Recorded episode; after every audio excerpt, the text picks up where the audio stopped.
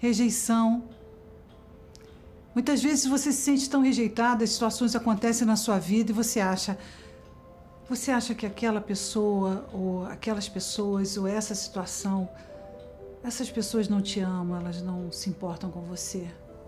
Mas eu quero dizer para você que quando esse sentimento de rejeição acontecer, e ele linkar com coisas lá do seu passado, seja na sua infância, seja na sua adolescência, ou até mesmo há pouco tempo atrás, num relacionamento que você acabou de sair.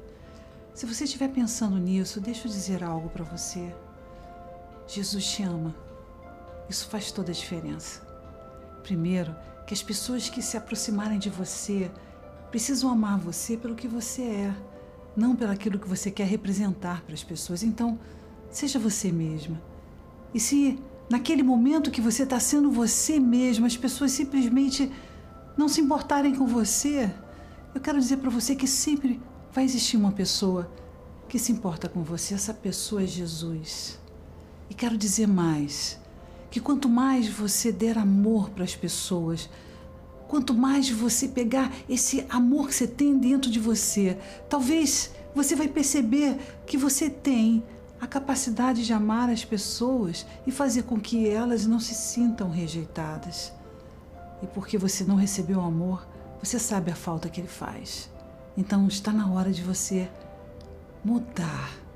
Deixar que esse sentimento de rejeição não faça você simplesmente se isolar. Enfrente esse momento de uma maneira diferente.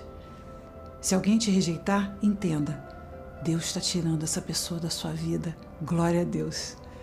E eu quero dizer para você que Deus, quando tira alguém na nossa vida, é melhor que saia.